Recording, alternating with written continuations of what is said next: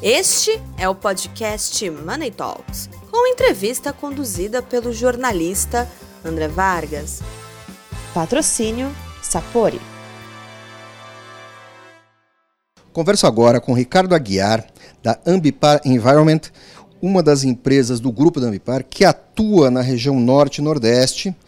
Eles, o core business deles é economia circular e eles têm um grande trabalho para a sociedade que é retirar rejeitos, transformando-os em mercadoria, em fonte de energia, em insumos para indústrias, fazendo isso com produtos que antes seriam descartados, ameaçando o meio ambiente.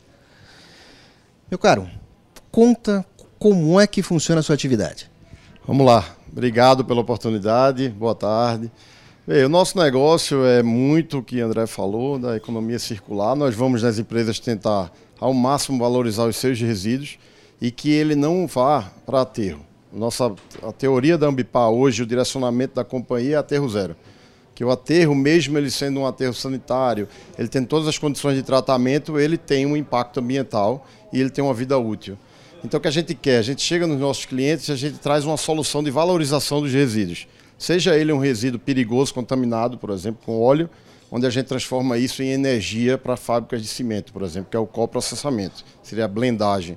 Como a gente tem a, a, a compostagem, o que é, que é uma compostagem? É você pegar resíduos orgânicos, lodo de estações de tratamento, restos de, de alimentação e você transformar aquilo ali em um composto orgânico, um adubo.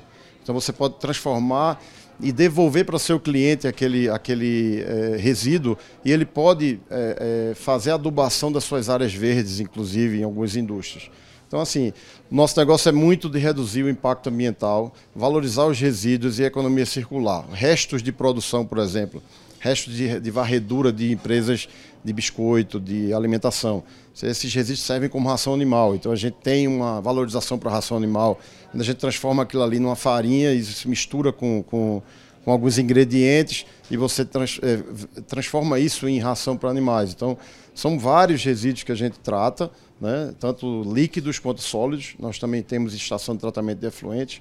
Então, como o Brasil é muito pobre ainda em esgotamento sanitário, nós fazemos na área privada o tratamento de resíduos, é, de resíduos orgânicos oriundos de fossa e de indústrias, né? inclusive resíduos contaminados também com óleo, na, líquidos, e, e devolvemos ao meio ambiente ele pronto e, e, e limpo e também fazemos água de, reuso, transformando aquilo ali numa, numa água limpa para reuso em indústrias, uma água bruta, né? não é uma água potável, mas uma água que já sai é, preparada para uso na indústria, por exemplo. Quanto o Brasil desperdiça por alto, isso é uma conta praticamente impossível, quanto o Brasil desperdiça por alto em resíduos não aproveitáveis? Qual é o, a dimensão desse mercado?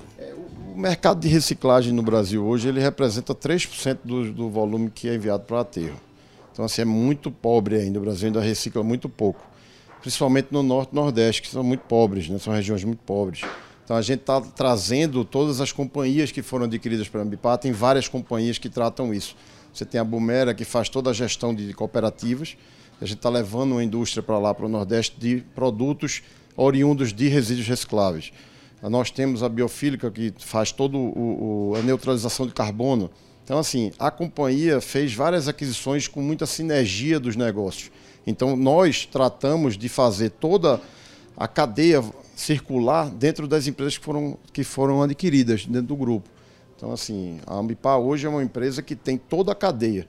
Se hoje a gente recicla PET, a gente transforma aquela PET em resina e vende esse, esse produto final, que são lonas, sacos plásticos, tudo com resina reciclável.